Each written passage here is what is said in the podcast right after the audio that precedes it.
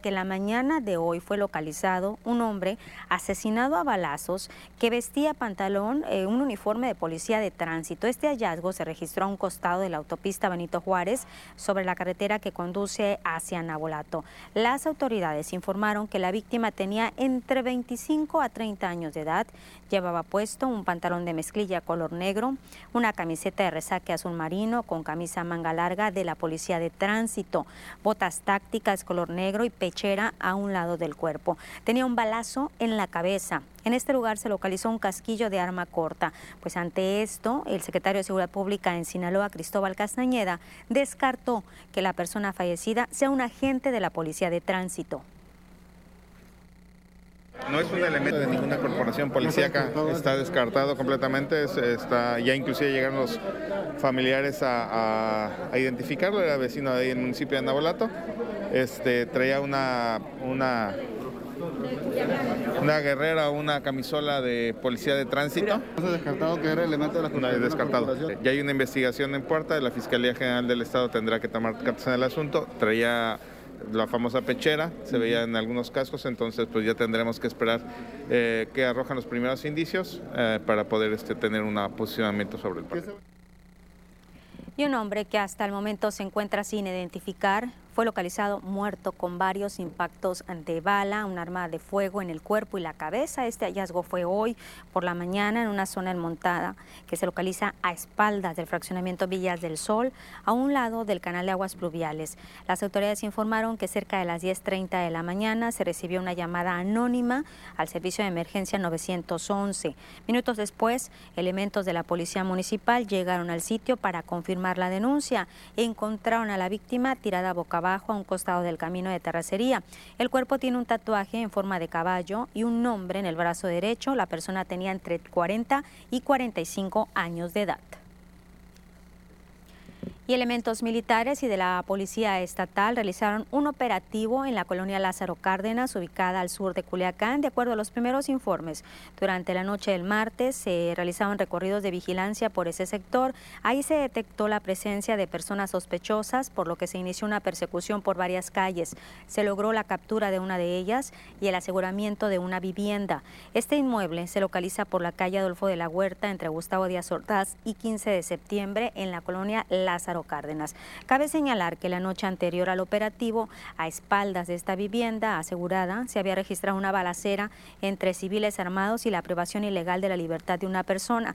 Se presume, derivado de esto, fue que se implementó este operativo que mantiene bajo resguardo el inmueble en este sector a la espera de que se libere una orden de cateo y arribe personal de la Fiscalía General de la República, quienes van a realizar la revisión de la vivienda. Y tal como lo adelantó el mismo gobernador de Sinaloa, Rubén Rocha Moya, encabezó hoy la reunión de la Mesa de Coordinación para la Construcción de la Paz. Se celebró en Sinaloa de Leiva, como fue el compromiso de llevar estos encuentros de trabajo con las autoridades de los tres órganos de gobierno. Cabe eh, destacar que se trató de la cuarta, cuarta reunión que se realiza fuera de Palacio de Gobierno, donde diariamente, diariamente se lleva a cabo este ejercicio. El pasado 5 de noviembre, el mandatario encabezó este mismo encuentro en las instalaciones de la tercera región militar en Mazatlán. La segunda fue el día 19 en Los Mochis y apenas el lunes 22 de noviembre de nueva cuenta en Mazatlán, esta vez en las instalaciones de la cuarta zona naval, donde se analizaron los indicadores en materia de seguridad en estos municipios de manera muy, muy particular. Y hoy, pues fue en Sinaloa de Leiva, como sede regional, donde el gobernador Rubén Rocha se reunió con todo el gabinete de seguridad que participa en esta mesa de coordinación. Y las ejecuciones aquí en Culiacán continúan y comienzan pues a poner en evidencia este resurgimiento de un fenómeno que por años ha prevalecido en esta ciudad y que por todos es conocido que está directamente relacionado con el narcotráfico, la pelea entre grupos antagónicos, pero que al parecer pues las autoridades prefieren no reconocerlo de esta manera. En las últimas 24 horas han sido localizadas y ejecutadas siete personas en Culiacán y en sindicaturas de Nabolato que colindan con este municipio.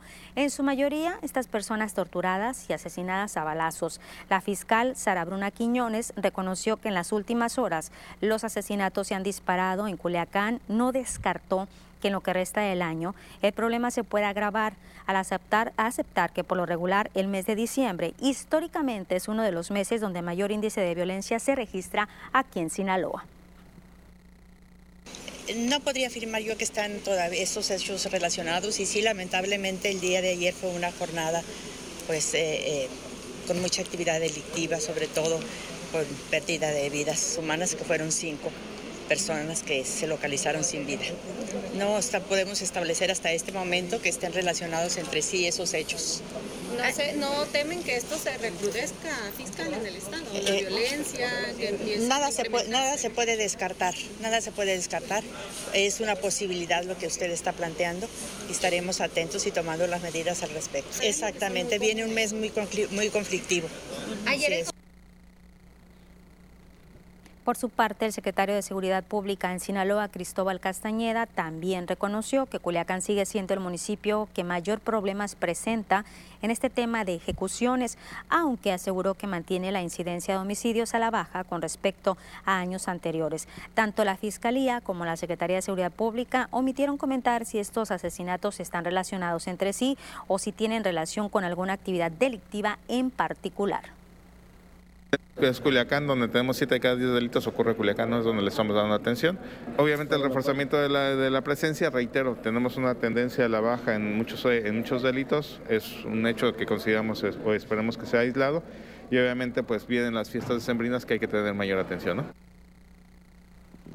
Elementos de la Policía Estatal aseguraron a un civil aquí en Culiacán en fragancia delictiva al cometer un asalto contra un establecimiento comercial donde presuntamente amenazó al personal con arma blanca. Cuenta con antecedentes penales de acuerdo con registros oficiales. Durante un recorrido preventivo en la zona centro, los efectivos recibieron un reporte respecto a esta persona del sexo masculino quien con un arma blanca asaltaba un local. Los elementos se aproximaron al lugar, se percataron de que efectivamente intentaba cometer este civil el atraco, quien al notar la presencia adoptó una actitud evasiva. Después los uniformados lograron asegurar a la persona con el arma, quien fue puesto a disposición de las autoridades competentes, las cuales serán las encargadas de deslindar responsabilidades. Nos vamos a nuestra primera pausa. Seguimos transmitiendo en el Facebook las noticias de Peculiacán. Volvemos.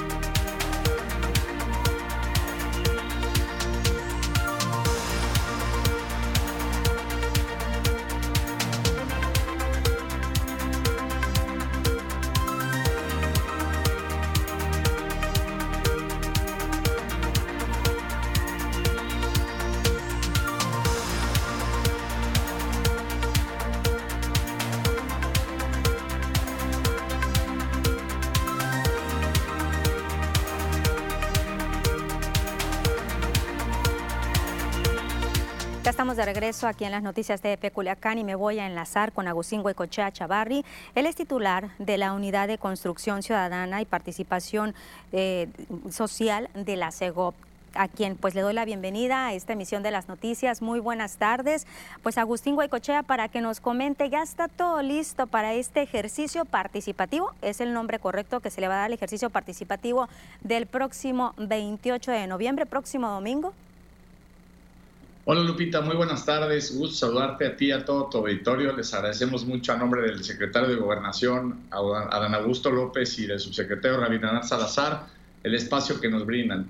Es correcto, Lupita, está todo listo para correr este ejercicio participativo el próximo lunes 28 de 8 de la tarde, de 8 de la mañana, perdón, a 6 de la tarde en los municipios del Fuerte, Guasave y Ahome, Lupita. Esto nada más para las personas que nos ven en otros municipios, que sepan que es una consulta, que se le va a preguntar a la gente sobre su opinión de esta planta, ¿no? Allá en la zona norte del estado, la planta de fertilizantes. ¿Cuál es la relevancia de este ejercicio participativo, tomando en cuenta esta etapa informativa que tuvieron y que hoy concluyó esta etapa, por cierto, este día, ¿no? Sí, correcto. Mira, es, primero es muy relevante que es la primera vez que se desarrolla un ejercicio de esta índole en el estado de Sinaloa. Me parece que eso es lo primero que hay que destacarle a, tu auditorio. Eh, segundo, eh, efectivamente estamos desarrollando este ejercicio participativo desde el día 16 de noviembre.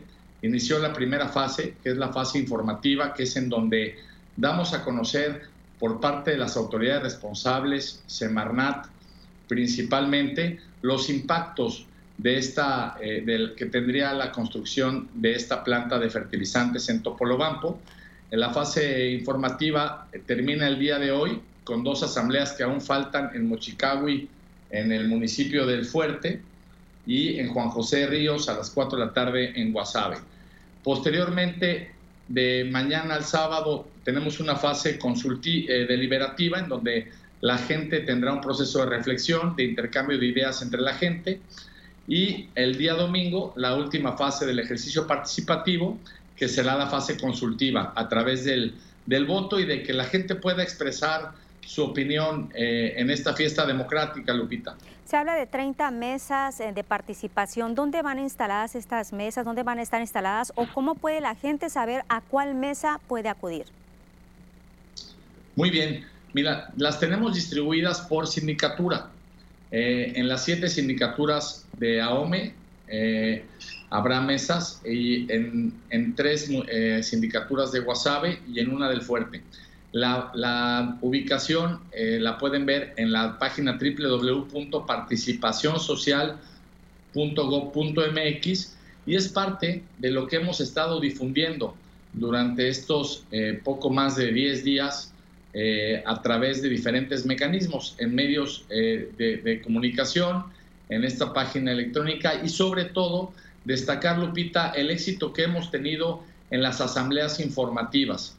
Eh, ha acudido mucha gente interesada en nutrirse alrededor de los alcances del proyecto y nosotros como Secretaría de Gobernación tenemos el papel de acercar el ejercicio para que con toda legalidad y con toda transparencia para que la gente lo legitime el próximo eh, domingo 28 de noviembre, Lupita. ¿Cuándo vamos a empezar a ver los resultados? ¿Cuándo va a conocer la gente los resultados de, esta, de este ejercicio participativo?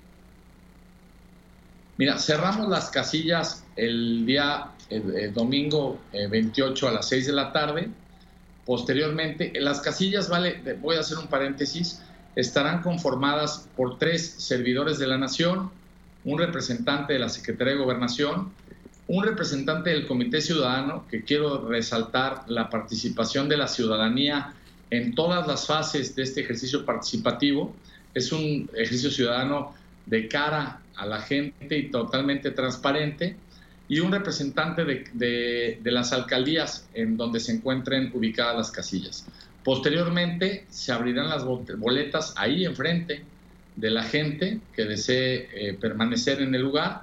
Se dará conteo, se lleva eh, a cabo el levantamiento de el acta y después eh, lo concentramos todo en el cómputo que será el que incluya la totalidad de las 30 casillas. Posteriormente, tendremos un lapso de 24 horas hasta 24 horas para darlo, dar a conocer los resultados.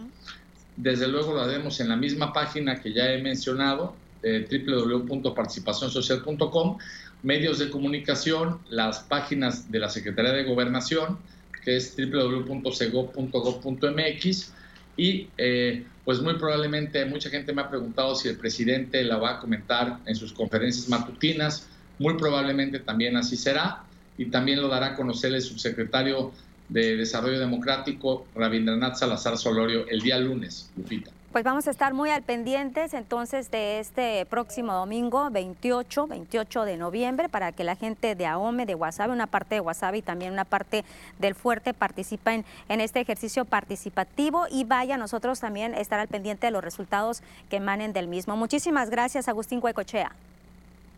Lupita, gracias a ti, a tu auditorio. Les mando un eh, afectuoso saludo. Gracias, Agustín Huaycocha Chavarri. Él es titular de la Unidad de Construcción de Ciudadanía y Participación Social de la Secretaría de Gobernación. Nos vamos a pausa, seguimos transmitiendo en el Facebook.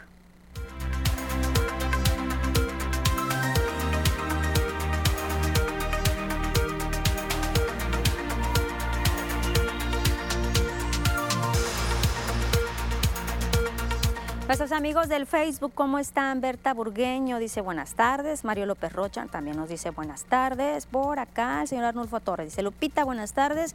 Sin duda, los homicidios van en aumento, pero te diré que durante diciembre aumentan aún más porque da el regreso de personas que se fueron de Culiacán por problemas con otras y se dan las venganzas. Saludos al equipo de TPI. Sí, yo tengo bastantes años con este comentario de gente pues ya adulta que decía siempre en diciembre se recrudece la violencia lamentablemente en todo Sinaloa. Yo creo que allá a nivel país. César Díaz, qué impresión todo. Dice buenas tardes Lupita, saludos. César, ayer te respondí lo de la vacunación para tu hermana de 15 a 17 años. Ahorita vamos a ver qué bárbara. Las filas tan grandes, tan largas. Inició en Mazatlán, en Ahome y en Culiacán en los tres municipios, yo creo que es la misma, la misma situación, pero no les adelanto más. Ahorita vamos a ver estas eh, situaciones de las filas. Por el momento les digo pues que sí, la inseguridad sigue lamentablemente, ya lo está reconociendo la fiscal del estado de Sinaloa y esperemos que se haga algo, algunas acciones para este mes de diciembre, que no queremos ya una situación tan lamentable donde muchas personas inocentes pierden la vida. Regresamos a las noticias, ahorita vuelvo con más comentarios.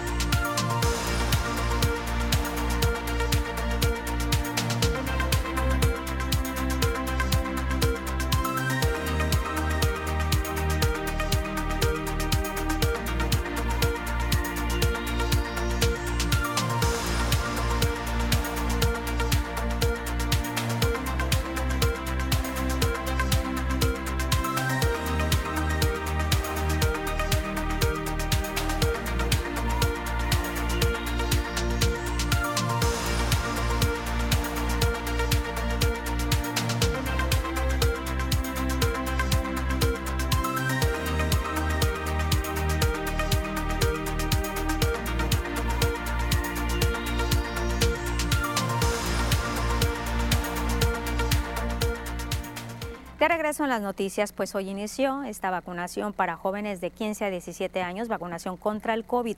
Veamos cómo está la situación de estas largas, largas y largas filas aquí en la capital sinaloense. Con largas filas inició este miércoles 24 de noviembre la vacunación contra el COVID para menores de 15 a 17 años de edad en Culiacán. La sede, el Teatro Oscar Liera del IMSS, un espacio que quedó chico ante la alta convocatoria que se ha tenido. Al momento de llegar al teatro, no se esperaban con esas filas y esas aglomeraciones, por lo que algunas madres de familia manifestaron por un lado su descontento con la organización y por otro su alegría al saber que por fin su hijo o hija ya iba a ser vacunado. ¿Cómo se siente que ya por fin se vaya a vacunar la niña? Pues nos sentimos bien, pero con este desorden, la verdad que está muy mal organizado. Ya tenemos como unas dos horas. ¿Y se esperaba todo esto? No, pues no me imaginé, no me imaginé que fuera a ser tanto. Yo le estaba diciendo a la niña que lo debían de haber hecho en las escuelas, por orden, por salón, y no hubiéramos estado todos hechos bolas aquí. Este 24 de noviembre fue el turno para jóvenes con iniciales en su apellido de la A a la F. El jueves 25 de noviembre será para las letras G a la K a las 9 de la mañana, L a M a la 1 de la tarde y de la N a la O a las 3 de la tarde. El viernes será para las letras de la P a la S a las 9, de la T a la Z a la 1 y a las 3 el rezago. Hay jóvenes que están conscientes de la importancia de la vacuna, pero esta no es todo. Se deben seguir cuidando. ¿Esperabas ya esta vacuna? Sí. ¿Y ahora qué vas a hacer después de vacunada? ¿Seguirte cuidando? ¿Cómo te vas a seguir cuidando? Sí, seguirnos cuidando siempre. ¿Cómo te vas a cuidar? Pues no saliendo tanto, cubrebocas, antibacterial. También se supone que debemos de cuidarnos. Mira todo el bolón de gente que está, estamos hechos todos hechos bolas y, y no, no dicen nada. Informan para las noticias TVP, edición de Berenice Corbera, reporta Lupita Camacho. La recomendación, vaya a su hora y sobre todo llévese un bulito con agua y también lleve un paraguas porque los rayos del sol están intensos. Lo mismo sucedió no nada más aquí en Culiacán, también en los otros lugares, otros municipios donde se está aplicando esta vacuna. Estamos hablando de Ahome y también en Mazatlán, la misma, la misma situación de las largas, largas, largas filas para vacunar a este sector de la población. Y ya que estamos hablando de COVID, pues vámonos a las gráficas, vamos a ver los números, cómo están. Como siempre, le damos a nivel nacional el panorama, 3.867.976 casos confirmados, sospechosos 555.717, negativos 7.310.679, fallecidos 292.850 in- se incrementa mucho nuevos fallecimientos, 324 nuevos fallecimientos, recuperados 3.229.463, casos activos 17.835. Veamos ahora Sinaloa. Los casos confirmados, 74.727, 649 sospechosos, 8.903 fallecidos, 7 nuevos fallecimientos, recuperados 65.582. Los municipios. Casos activos 242, de ellos hay 72 en Ahome, 0 Angostura, 9 Badiraguato, 8 en Concordia, 0 Cozalá, Culiacán ya encabeza la lista con 86, supera Ahome, 1 Choix, 2 Elota, 3 Escuinapa, 3 en Nabolato, 0 en Sinaloa, también en San Ignacio no hay, 7 Salvador Alvarado, 1 en El Rosario, 1 en Mocorito, 26 en Mazatlán, 22 en Guasave y 9 en El Fuerte. Y hoy se dio a conocer por parte de la Secretaria de Educación Pública y Cultura, Graciela Domínguez, un análisis de los últimos 10 días referente a las condiciones en las escuelas de la entidad. Señaló que actualmente 2.450 escuelas están dando clases de manera presencial, 256.419 alumnos, 16.910 docentes. De manera virtual, 1.156. De este número de escuelas virtuales, en 1.199 tienen el reporte de uno o más necesidades básicas. Se habla de electricidad, servicios sanitarios, bebederos, agua potable, kit de limpieza, limpieza mayor, entre otras. Considerando eh, que todo tiene un impacto presupuestal, yo creo que hay que ser muy realistas y el esfuerzo lo vamos a concentrar en 500 que al menos en enero puedan regresar. Hablando de la infraestructura, todavía estamos revisando qué tanto de estas 1552 eh, vamos a hacer, estamos en esa parte de una verificación directa, eh, porque de pronto si nos llegan reportes donde nos dicen algunos padres de familia o maestros, en mi escuela no hay problemas. También se tocó el tema del COVID. Dijo que en modalidad presencial tienen el registro de 48 casos positivos, son 19 alumnos, 12 docentes, 17 administrativos, se han cerrado 8 grupos. En cuanto a los robos a planteles educativos, mencionó que tienen el reporte de 316 escuelas, 311 de estas 316 ya han llevado todo el proceso ante la aseguradora, hay 64 planteles reportados con dos o más robos, pero se han finiquitado solamente el pago del seguro a 20 escuelas. Eh, queremos tener más claridad de cómo es el procedimiento para lo de los seguros, porque nos parece demasiado tiempo, estamos hablando de abril de 2020, desde que inician las denuncias y solamente 20 han recibido el apoyo. Es una parte donde nos vamos a enfocar, que por cierto nos han dicho muchos directores de planteles que pues antes ni siquiera había la posibilidad de que hubiera eh, el beneficio de un seguro. Entonces, algo nuevo que se está trabajando. Y ante la proximidad de estas fiestas decembrinas, se le preguntó a la funcionaria estatal si habría autorización en escuelas de realizar posadas, a lo que dijo que aún no es el momento. Sí, por lo pronto hasta ahorita no, nuestros protocolos no nos autorizan a realizar actividades que propicien eh, el encuentro masivo en las escuelas. Y en ese sentido, las posadas hasta ahorita no están contempladas. No, así como no hubo desfile, tenemos que buscar que, no estamos diciendo que no pueda haber una convivencia, pero tiene que ser muy cuidada como cuando vas a una clase en el grupo. Y mientras se realizaba esta conferencia de prensa, había manifestación ahí en la explanada de la Secretaría de Educación Pública y Cultura. Los manifestantes estaban acusando actos de corrupción en entrega de plazas amigos y familiares. Maestras de educación física se quejan de que han laborado por años y aún no tienen su plaza. Que por necesidad los nuevos están entrando por medio de esta nefasta reforma educativa por a través de la evaluación. Ahorita nos rebasan en tiempo de trabajo como en supervisiones, cuando nosotros también tenemos la capacidad de ocupar esos puestos, pues 24 años me respaldan de servicio frente a grupo. No es justo que con tantos años de antigüedad trabajando como debemos de hacerlo, no se nos esté beneficiando. Se sigue apoyando a los compadres, a los amigos, a los familiares y nosotros los que estamos frente a los niños, los que estamos trabajando, no se nos está apoyando.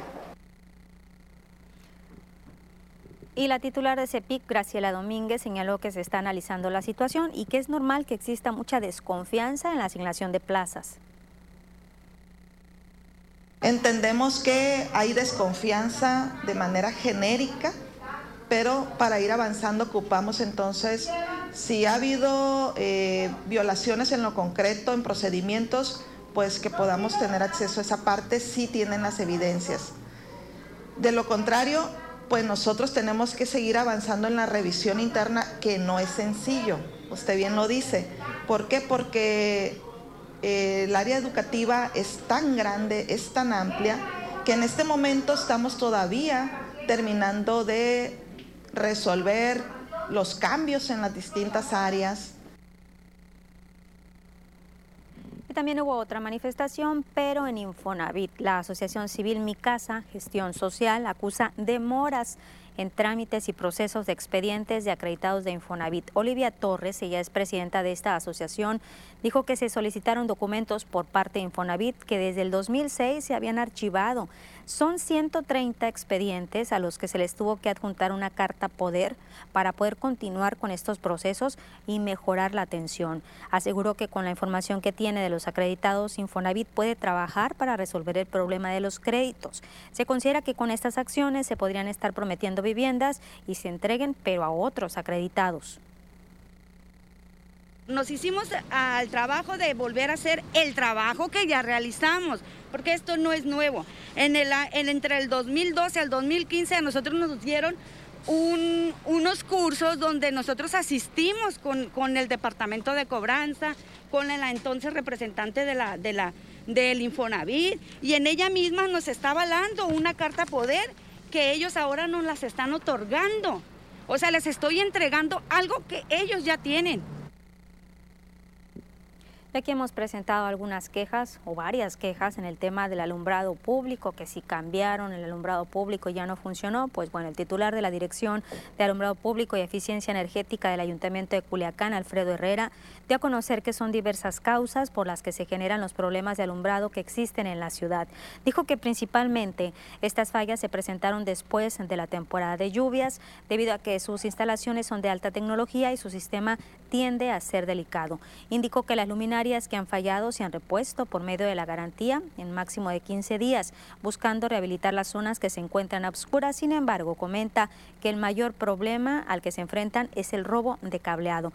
En lo que va de este año, han recibido 8.438 reportes, de los cuales se han atendido 6.285 y permanecen en proceso 2.150 reportes por fallas en estas lámparas, en las lámparas LED estamos generando ahorros importantes gracias a, la sustitución. Las garantías en su mayor parte mm, se atienden rápido. El problema es que no siempre es la lámpara, ¿no? A pesar de que esté fallando la luminaria, seguimos con el robo de cableado, seguimos el Parque Las Riberas, pues en este, en lo que va del año, dos veces nos han robado casi una tercera parte de todo el cableado a conocer que el mayor número de reportes de falta de iluminación es en parques, también en aproximadamente 140 fraccionamientos que aún no son entregados al ayuntamiento. Mencionó que los sectores con mayor número de reportes por faltas a problemas o problemas de alumbrado son alturas del sur, mucha inseguridad ahí, Barrancos y San Isidro. Alfredo Herrera señaló que el ayuntamiento de Culiacán prepara un programa de instalación de lámparas LED para alumbrar a 212 parques. 212 eh, parques y o áreas verdes. Y bueno, pues eso incluye un número considerable de luminarias. Ahí la iluminación debe ser más específica. Es como, no sé si han tenido oportunidad de ver el Parque Revolución, la Plazuela Rosales, que recientemente la iluminamos con, con, la, con el tipo de iluminación que se requiere. Ya es LED, pero conservando ciertos elementos ahí arquitectónicos que, o la forma de la luminaria que sea más adecuada para el, para el lugar. y el mismo alcalde de Culiacán, Jesús Estrada, acudió al bulevar al Paseo Niños Héroes con el propósito de supervisar estos trabajos correspondientes a la rehabilitación del sistema de drenaje del emisor Rubí, obra donde se invierten 220.7 millones de pesos, acompañado del gerente de JAPAC el alcalde informó que con estas acciones suman más de 500 millones de pesos invertidos en el mejoramiento y la rehabilitación del drenaje, de la red de drenaje y alcantarillado. Estrada Ferreiro detalló que debido al mal estado en que se encontraba la tubería de este emisor, como consecuencia del paso del tiempo, era impostergable su atención a fin de evitar el daño ecológico que se ha generado por el derrame de aguas negras a lo largo del Parque Las Riberas y el Parque Acuático. Y ahora es momento, momento de conocer los mensajes que nos están llegando a través de nuestro número de WhatsApp 6671-779946. Nos preguntan, además del punto de vacunación del Teatro Oscar Liera del Seguro Social, ¿hay otro punto de vacunación para el de 17, este sector de la población de 17, de 15 a 17 años y, mujeres embarazadas? Nada más es ahí, el Teatro Oscar Liera. Ah, nos están compartiendo una foto, dice, se le agradece la atención a la petición, ya nos están limpiando la calle, mil gracias, esperamos sea atendida nuestra petición respecto al tema de seguridad y vigilancia. Esto es en el jardín, ya que continúan los robos. Bueno, no me dicen más detalles y les pido, ¿verdad?, que cuando nos manden ahí, pues los mensajitos, lo más claro, lo más explícito, la dirección correcta, qué colonia es, para nosotros también darle un seguimiento ante las autoridades. Nos están compartiendo ahora un video Dice, espero que me puedan apoyar con esta queja. Tenemos esta fuga de agua en el fraccionamiento Nueva Galicia. Tenemos más de 15 días. Ya lo reportamos, pero no han venido a arreglar. Es mucha agua que se está tirando. Espero que nos ayuden. Esto, repito, es Nueva Galicia, fraccionamiento Nueva Galicia. Es una fuga de agua con más de 15 días que tienen. Ahí está. Nada más vean hasta dónde está llegando el agua. Pues sí, ya más de 15 días con esta fuga. Ya es bastante lo que se ha tirado. Alejandro, en otro comentario, es un habitante de la colonia Villa Fontana. Dice que ayer en la noche se subió al camión de la ruta Agustina Ramírez, que vio a un hombre muy sospechoso, se bajó, no quise reponer, eh, reportar a la policía porque nunca hacen nada. La verdad debería entrar un policía en algunos camiones. No hay problema pagar más con tal de ir seguro. Bueno, es el comentario. En el Seguro Social en especialidades no hay gasto eh, gastropediatra. Tenemos un niño con autismo. Ocupamos que lo vea un gastro. No hay. Queremos solución. Por fuera cobran mil pesos. No lo tenemos. No es justo. Dice atentamente. Nos ayuden a todos. TEP a todos. Otro reporte. Queremos eh, reportar el cochinero de la calle que tenemos en la colonia en la colonia Las Cucas, ya que por la calle Arnulfo Rodríguez ya tiene mucho eh, tiempo una fuga. Los de Japac no hacen nada, pero el agua ya avanzó por nuestra calle, es la Miguel Ontiveros, por la Juan Pablo Sainz esta es la calle Miguel Ontiveros. Ahí lo vemos eh, también en este video que nos comparten. Esta fuga, otra fuga en la colonia Las Cucas por la calle Arnulfo Rodríguez, que ya tiene también bastante, bastante tiempo, al igual que la otra fuga de agua en el fraccionamiento Nueva Galicia. Y por último, dicen que dos años que no funciona una lámpara LED en Urbivilla del Bosque por la calle Orquídea. Por favor, pongan la lámpara, se ve muy oscuro. Gracias. La calle es eh, Urbivillas del Bosque, es el fraccionamiento por la calle Orquídea. Pues esos son los comentarios que le presentamos este día a través de nuestro número de WhatsApp 6671779946. Vamos a continuar con las noticias. El crecimiento de la inflación aquí en México se debe a una crisis, pero una crisis posterior a la pandemia y se está manifestando en todos los países, dije, dice Andrés Manuel López Obrador. El presidente de México rechazó que los niveles inflacionarios sean los más altos de los últimos 20 años y celebró que se encuentren al nivel de Estados Unidos, muy por debajo de otros países como Brasil. Sí, es un fenómeno mundial. Este, hay una eh, crisis, eh, ahora sí que post pandemia, que se está manifestando en todos los países. Nosotros tenemos eh, una inflación mm, igual a la de Estados Unidos. Ellos traen una inflación también de más del 6%. Brasil trae una inflación del 11%. Y por cierto, el presidente Andrés Manuel López Obrador desestimó la controversia constitucional que prepara el INAI contra el acuerdo que designa como asunto de seguridad nacional las obras prioritarias del gobierno federal. En la mañanera, el mandatario de la Nación dijo que no hay eh, repercusión con esta acción legal porque el INAI fue creado para simular y ocultar información. No hay ningún problema y pues ya sabemos, ¿no? Este, todos estos organismos creados para simular cualquier acto que decidimos llevar a cabo es cuestionado. Nosotros no tenemos nada que ocultar. Es eh, transparencia completa. Nos vamos a pausa, regreso información deportiva.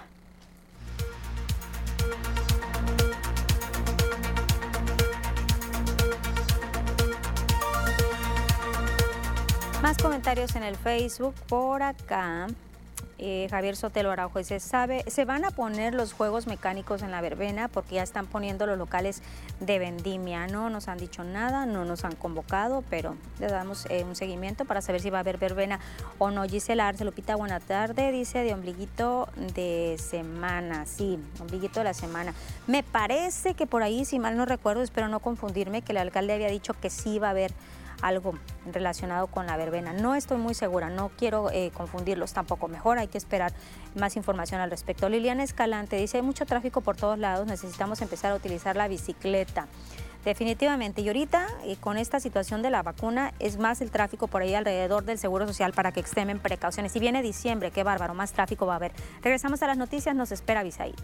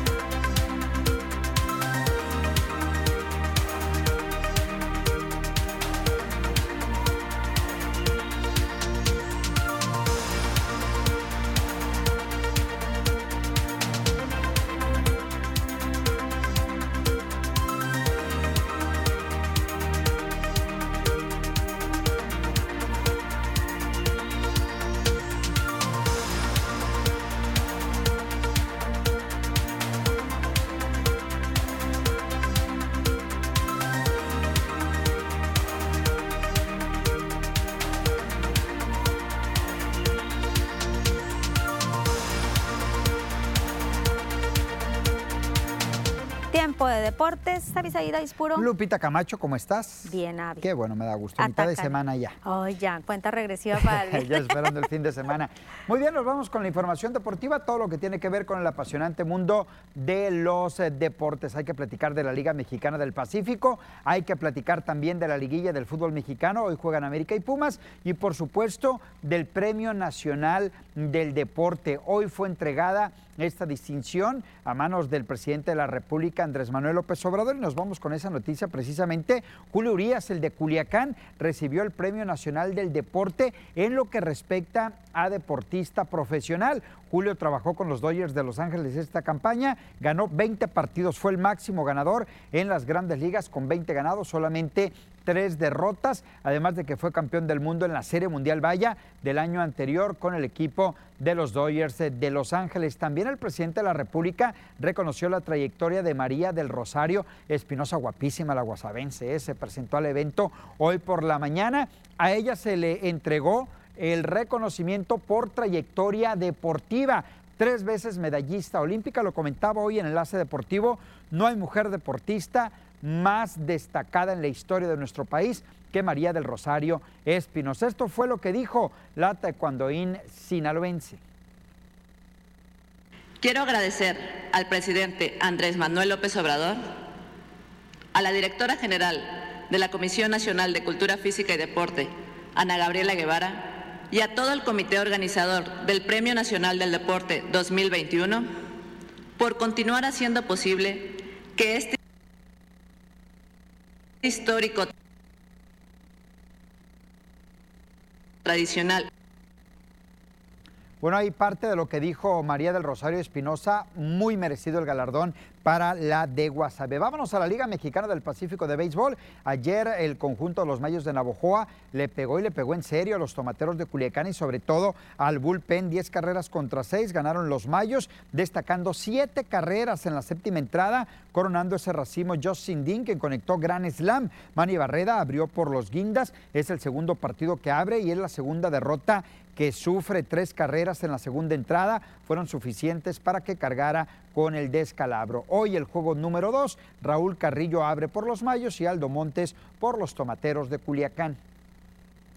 Los Dorados de Sinaloa conocieron a su rival ya en la ronda de cuartos de final del torneo Grita México de la Liga de Expansión tras la victoria ayer en la reclasificación del Tepatitlán sobre Pumas Tabasco 1 por 0. Se convierten en el rival de Dorados de Sinaloa. Tentativamente los cuartos de final se van a jugar primero en Tepatitlán el día 1 de diciembre y la vuelta el día 4 en Culiacán con la vuelta teniendo a Dorados como anfitrión.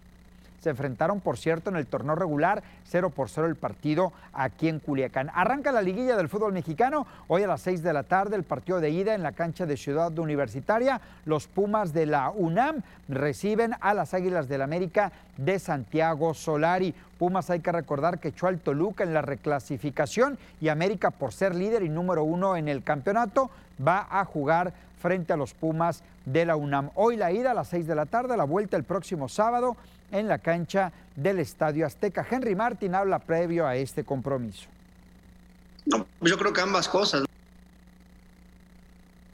¿no? Al final de cuentas, eh, esto es un clásico y los clásicos se juegan con el corazón y, no importa si llegas en un buen momento o en, un, en malo, se ha demostrado a lo largo de todos los partidos o en liguillas que quien haga mejor las cosas dentro de la cancha va a ser el, que se lleve la victoria. El otro partido será a las 8 de la noche. Los rojinegros eh, del Atlas visitan a los Rayados del Monterrey en la casa de Rayados. Atlas hay que recordar que fue sublíder de la competencia, terminó únicamente atrás de las Águilas del América. En el papel para muchos Monterrey es favorito, pero creo que hay que prestar atención al trabajo que hizo Atlas. Monterrey, por su parte, llega después de derrotar a la máquina celeste del Cruz Azul en la reclasificación. Los Rayados juegan en casa. El día de hoy habló Rogelio Funes Mori.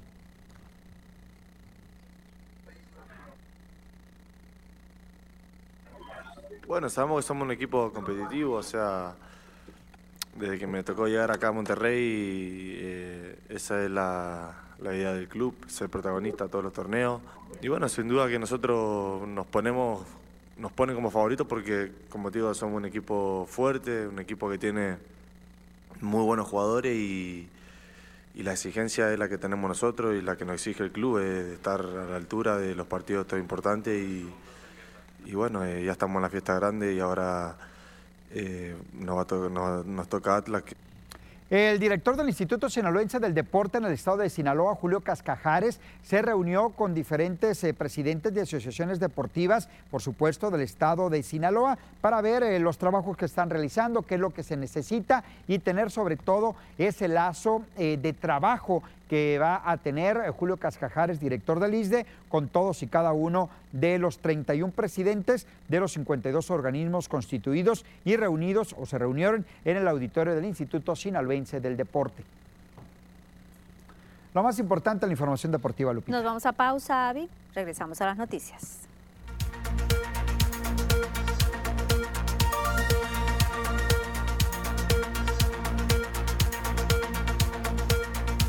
Avisaid, Cristian, yo ya estaba extrañando el comentario de Cristian, he de decirlo. Cristian Roger dice, Avisaid, ¿qué pasa con el picheo de tomateros? Y que desesperadamente, qué desesperante, dice un equipo con un picheo tan decadente. Tiene razón, el pichó de tomateros de Culiacán está mal, está pésimo, sobre todo el pichó de relevo. Ayer les hicieron siete carreras en una entrada, al final fue lo que marcó la diferencia. Si Culiacán no mejora en ese renglón, que, les, que se les olvide el tricampeonato, ¿eh? La verdad que, es más, si ahorita termina la temporada, Culiacán está eliminado. Y fíjate qué, lamentable la situación, Lupita, de Tomateros. Son 10 equipos, nada más dos son eliminados, es decir, califican 8. Culiacán ahorita no está dentro de los ocho mejores de la liga. Está mal Tomateros de Culiacán, así que necesitan mejorar mucho. Aguas. También Ronito César dice, Avisaid, ¿qué se puede hacer con el picheo de tomateros? No, Es lo pues mismo tiene que, mejorar y ahí es trabajo de la directiva y de Benjamín Gil, JC Ramírez, eh, que estaba trabajando bien con Tomateros, recibió el pelotazo Sí, que ahorita lo ¿cómo va, aleja eh? de la temporada. Acaba de ser dado de alta. Ah, Eh, boletín mal. emitido por Tomateros fue dado de alta hoy por la mañana. Avi, te veo mañana Hasta jueves. mañana, Lupita. Regresamos a las noticias.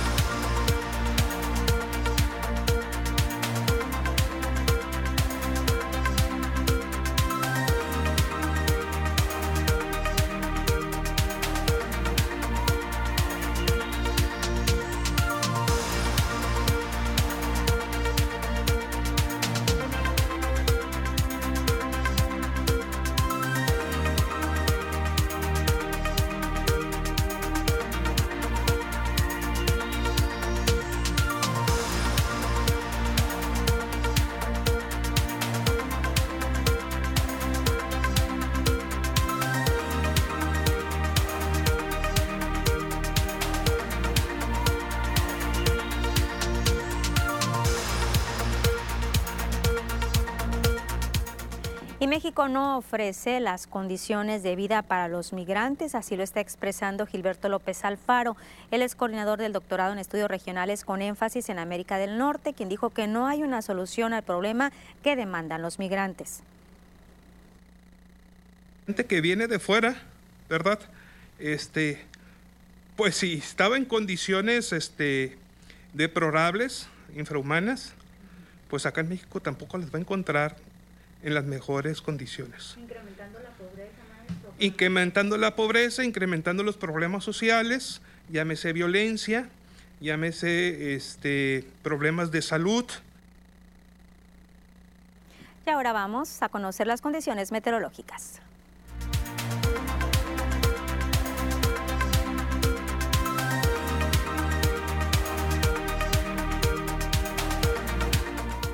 Hola, ¿qué tal y buenas tardes? Bienvenidos aquí al reporte meteorológico. Qué gusto acompañarlos en esta tarde, ya de miércoles, mitad de semana, y damos inicio con el mapa nacional para conocer las temperaturas actuales en algunos puntos importantes del país, comenzando en la frontera en Tijuana. El día de hoy se mantiene despejado con 21 grados, La Paz se mantiene con 27 grados, Guadalajara con 24, Ciudad de México con 23 grados y para finalizar en Acapulco, aquí tenemos temperatura que llega hasta los 29 grados. Pasamos a conocer las temperaturas actuales en nuestro estado. En Sinaloa, ¿y qué tenemos para el resto de la semana? Comenzando en el puerto de Mazatlán. Ojo, el día sábado tenemos pronóstico de leves lluvias, las máximas que van a variar entre los 29 y los 30 grados para Mazatlán.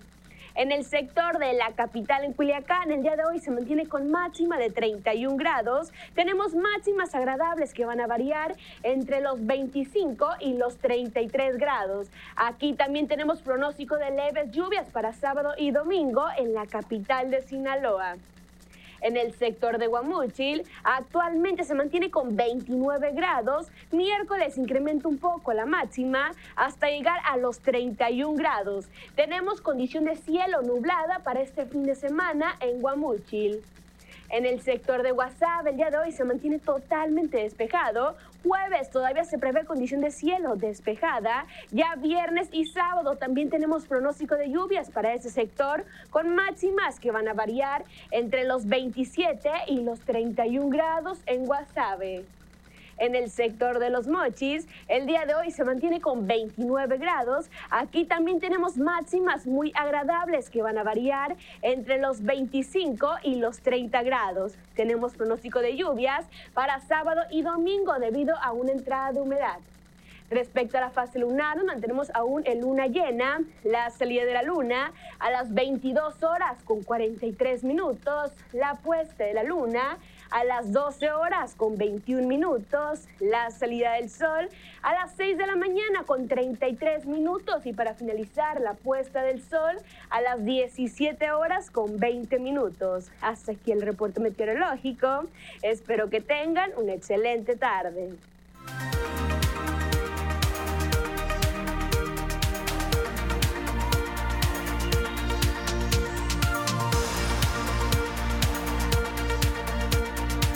Comentarios en el Facebook. Sol Monje no se me había pasado el comentario, lo que pasa es que le estaba dando sus comentarios de deportes. Nos dice en la calle Plácido Vega en Villa Juárez, Nabolato, hay dos fugas de agua potable.